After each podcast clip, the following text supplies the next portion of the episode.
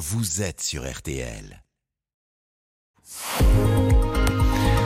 Florian Gazan, ah ouais, les pourquoi de l'info. Aujourd'hui, 8 mai, c'est férié, l'occasion parfaite si vous êtes à Paris avec vos enfants, tiens, pour aller voir euh, l'exposition exceptionnelle consacrée à Harry Potter. Vous entendez la musique. Et ce matin, Florian, vous allez nous expliquer quel tour de magie il a inventé, Harry Potter, pour échapper au paparazzi. Alors non, Harry Potter n'était pas harcelé par les photographes hein, dans les couloirs de Poudlard, mais en revanche, Daniel Radcliffe, le jeune acteur britannique qui interprétait le magicien à lunettes, lui, oui. On est en 2007, en marche de Harry Potter, et il vient de s'installer à New York pour y jouer la pièce de théâtre Equus.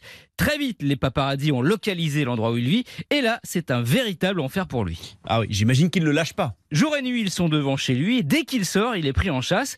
Et comme il n'a pas, contrairement à Harry Potter, de cap d'invisibilité, impossible de leur échapper. Mais c'est là qu'il va avoir une idée absolument géniale, un vrai tour de magie. Et quelle idée Eh bien, à chaque fois que Daniel Radcliffe sort de chez lui ou du théâtre, où il se produit, il adopte une stratégie. Il met exactement la même tenue, même chapeau, même pantalon, même chaussures et même blouson qu'il prend soin de bien fermer jusqu'en haut pour qu'on ne puisse pas voir qu'il a éventuellement changé de t-shirt. Ok, mais pourquoi il fait ça? Eh bien, parce que le résultat, c'est que tous les paparazzi qui le shootent matin, midi ou soir ont au final exactement la même photo. Du coup, forcément, bah, ces clichés n'ont aucun intérêt, donc aucun journal ne les achète. Ce petit manège va durer six mois, au bout desquels les photographes dégoûtés vont finir par lâcher la grappe de Harry Potter, dont la stratégie va faire des petits. Ah bon, et qu'est-ce qui va adopter cette euh, stratégie?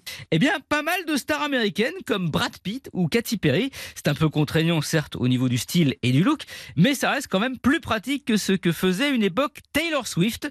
La chanteuse américaine, elle, sortait de chez elle enfermée dans une grande valise portée par des gardes du corps. Si ça se trouve, la valise que vous avez vue un jour tourner hein, sur le tapis roulant de l'aéroport, eh bien, c'est Taylor Swift qu'on avait oublié de venir chercher. Merci beaucoup.